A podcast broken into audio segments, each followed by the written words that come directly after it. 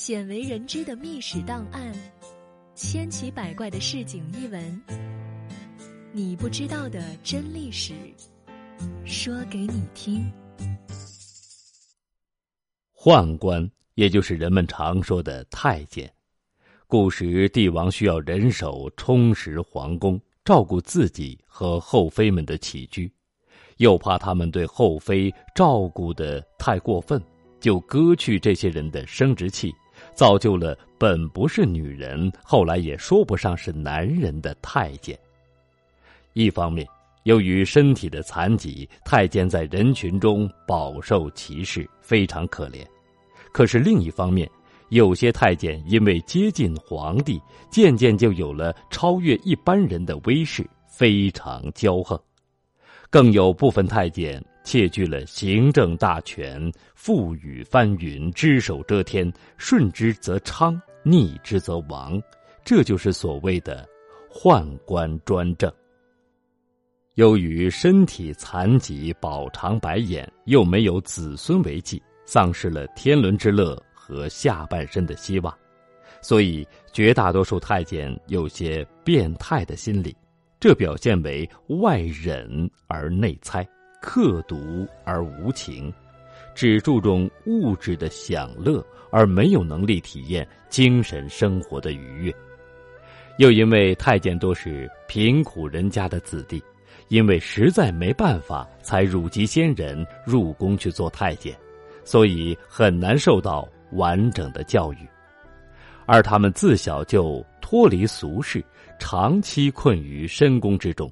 所以，他们熟悉的不过是勾心斗角的所谓的宫廷政治，对社会基本上没有了解。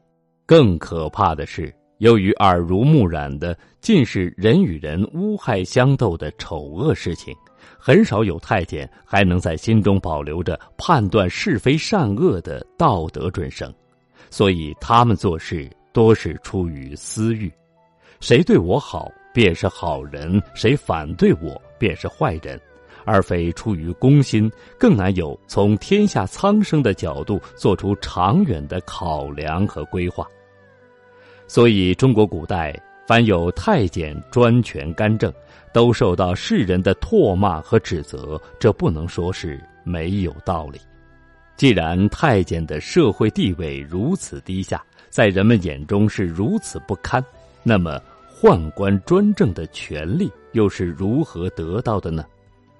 当然是皇帝给的。皇帝总要保持高高在上的姿态，保持自身的神秘，让人难以揣测，让人在他面前倍感压力。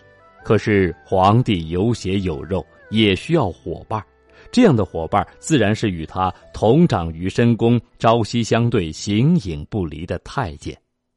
尤其是东汉中后期，皇帝多是幼年登基，大权遂旁落于太后手中。太后一个妇道人家，不得不依靠父兄来支撑局面。久而久之，外戚权重朝野，人们只知有外戚，而不知有皇帝。这叫渐渐长大成人，名为天下之主，而实为外戚傀儡的皇帝，情何以堪？不得已之下。皇帝只有联合宦官重夺大权，皇帝倚重宦官，则群臣奏事莫不要经过宦官之手，这就是宦官权力的来由。虽然宦官专权的根子都在皇权专制，但历代的宦官专权却各有特点。比如汉代的宦官多是因为皇帝为了对付外戚而有意扶植。明代的宦官专政，则多是因为皇帝怠慢政事，而致大权遗落在宦官手中。汉明两朝的宦官专政情况虽严重，后果也可怕，但若追本溯源，则可发现，只要皇帝强势一点，对朝政多花一些心思，多与大臣亲近，诸葛亮的说法是“亲贤臣，远小人”，则可杜绝宦官与权力的。那丝联系，比如明朝崇祯帝一道圣旨，就叫魏忠贤死无葬身之地。最猖狂的要数唐朝的宦官。安史之乱后，宦官李辅国因为扶持肃宗登位有功，渐渐掌握军权。